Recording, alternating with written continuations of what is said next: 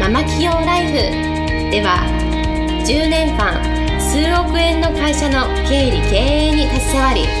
沖縄で2店舗のバーを経営しカウンセラー瞑想トレーナーとしても活躍している白間ゆりえがママでも一人の女性として楽しみ自分の人生を自由に生きるためのメソッドをお伝えしていきます。それでは今回の番組をお楽しみください。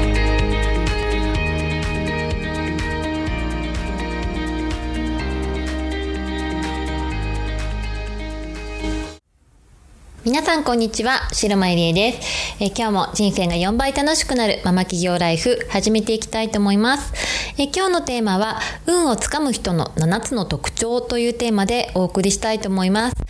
えー、誰もがね、こう運をつかんでこう自分の人生を自由に生きたいっていうふうに思っていると思うんですけれども、えー、今日はですね、まあ私がこれまで、え生きてきた中でですね、たくさんの人に出会ったり、それからたくさんいろんな本をね読んできたりそれから自分ももういろんなことをね挑戦する中でチャンスをつかんできた中でこう感じた7つを今日は皆さんにシェアしていきたいなと思います。えーまずはですね、えー、まあ7つの特徴なんですけれどもまず1つ目はですね自分から不幸になる人もいるんですね。はい自分から不幸になる選択をする人もいるということなんですけれどもこれはどういうことかっていうとなんか自分はこう幸せには向いてないとかなんかこういうラッキーなことは絶対自分にはこう合わないんだとかね。なんかこう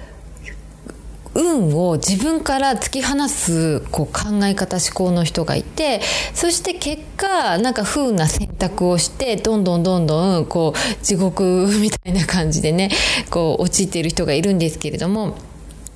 一番大事なのはもうチャンスをつかむのがとにかく上手い人になるということなんですね。でそのためにはやっぱりこう不幸になる原因とか分かっているのに選択するとかねなんかそういうのをまず除外するっていうことから始めることが大事なんじゃないのかなと思います。そして2番目はやっぱり直感を信じて行動できる人です。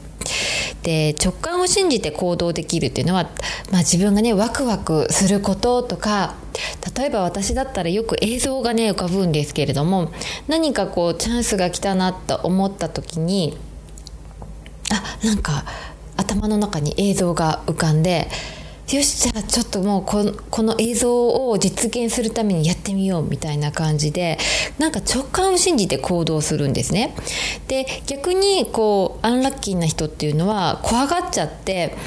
なんかこうないものにフォーカスする要はまだ起きてない未来にフォーカスして行動できないくなっちゃうんですね。で結果チャンスが逃げちゃうっていうことが起きるのでまずはワクワクというねその直感を信じて行動してみるのがいいんじゃないのかなって思います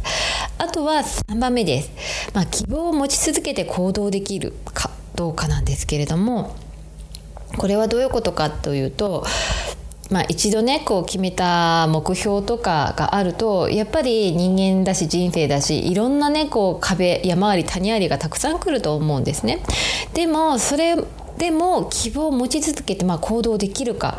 要はやり続けることができるかということだと思うんですけれどもそうすると生産性をずっと保ち続けることができる要はやり続けることができるである時何かチャンスが来てそして爆発的に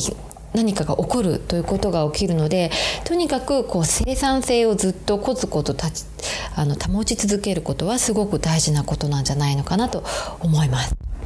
はい、そして4つ目なんですけれども、えー、悪いことが起きた時に立ち直りが早いっていうことですね。でこれはどういうことかというとやっぱりへこんだ時とかにねもうずっとずっとへこみ続けてなんで自分はこうなんだって責め続けてそして沈んでいると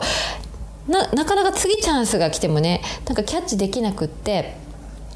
もうなんかずっとそこにいるという状態が起きてしまうんですね。でもちろん人間なのでねこうへこんだりしても気持ちがね沈んだりしても全然良いんだけれどもでもこう気持ちを立て直すことやっぱり立ち直ることっていうのはすごく大事なんですね。で立ち直りが遅い人っているじゃないですか。で結構私はね立ち直りが早いタイプだと思うんですね自分で。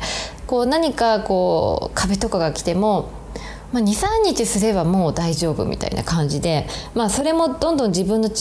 考とかそれから感情とかをねこういいいい方にいい方に考えてこう思考をトレーニングしてこうなんだろうこうへこみ続けない状態にするんですけれどもやっぱりネガティブな人っていうのはですね一点だけを見つめて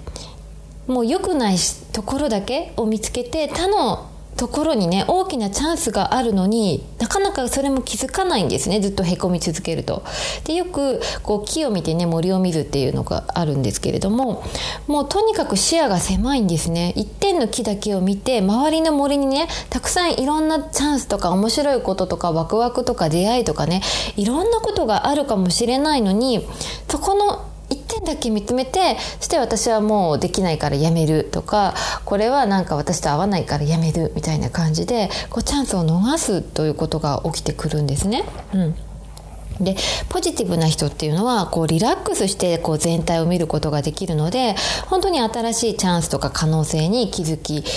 安いですでもちろんネガティブな人がねダメっていうことはないんだけれどもでもその自分の癖とかその悪い癖とかあ私ってこうネガティブになりすぎている時ってなかなかこう一点だけを見つめてね周りにこう周りのことを見ることができないな大きな視点で見ることができないなとかねなんかそういう癖を自分で知っておくことがあのとても大事になると私は思います。でいろんなもちろん考え方とか行動とかがあると思うんだけれどもでも何かね計画を立てる時とかが目標設定する時っていうのはまあ論理的な部分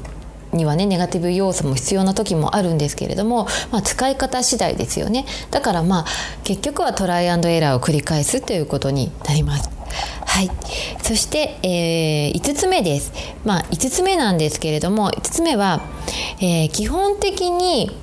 こう何かを選ぶ時には自分の感情に注目するってことですねでこれこれは感情注目トレーニングというこというふうに言われているんですけれども運をつかみやすい人っていうのはとにかく自分の感覚直感を信じて注目するんですよね。でアンラッキーな人っていうのは自分の直感を全否定してしまってこう軽視するんですよね。で自分がこうあこれやりたいなとかって思いつくんですけれどもその選択を捨てるんですよね。で結果周りと同じこと他人から言われたことをしかしないからこう運がつかめなくなって人生が変わらないっていうことが起きてきます。なのでこう自分の感情に注目するなんか一瞬やってみたいやりたい行きたい会いたいっていうその感情をとにかく大事にするということ、うん、でだんだん人間なのであなんか行きたいな会いたいなと思ったけれどもこうやらない選択をしてくあのしてしまいがちなんですよね時間が経つと。うん、なのでその自分の感情感覚に、えー、を研ぎ澄ます注目するということをやってみてください。はい、そして、えー、6つ目なんですけれどもまあこれはですねもう日常生活においてとにかく新しいことをどんどん試してみるということですね。うん、でまあこれは私がよく言っていることなんですけれどもやっぱり同じ場所同じ人同じルート同じ選択同じお店ばかりにいては何も感覚も研ぎ澄まれせないし会う人も一緒だしチャンスもなかなかつかみづらいと思うんですね。うん、でやっぱりこう運をつかむ人っていうのは私はとにかく移動しているなって思います。うん、でやっぱり移動するととにかく同じ場所にはいないですよね。で同じ場所にはいないのでとにかくいろんな人と出会うしいろんな感覚が刺激されるしチャンスもたくさん巡ってくると思うんですね。で私がこれをなぜ感じているのかというと私あの仙台と東京沖縄でまあお仕事だったり生活させていただいている中でやっぱり3つ拠点を持っているとチャンスも私は3倍になるというふうに思っているんですね。例えば一つの拠点、まあ、仙台でもいいんですけど仙台だけにいたらまあとにかく同じ人同じルート狭いですからねもう同じ店にしか行かないのとまあブンとね飛んで沖縄とか南国に行ってですねもう沖縄の人出会いお店全然違いますよね。そうすると感覚もとにかく刺激されまくりなんですよね。うん、そうすると同じ人生生きててもチャンスも倍巡ってくるということを私はもう実体験の中で感じているのでぜひですね毎日の日常の中で、まあ、旅行に行くなり新しい土地に行くなりそういうことっていうのは絶対やった方がいいんじゃないのかなと思います。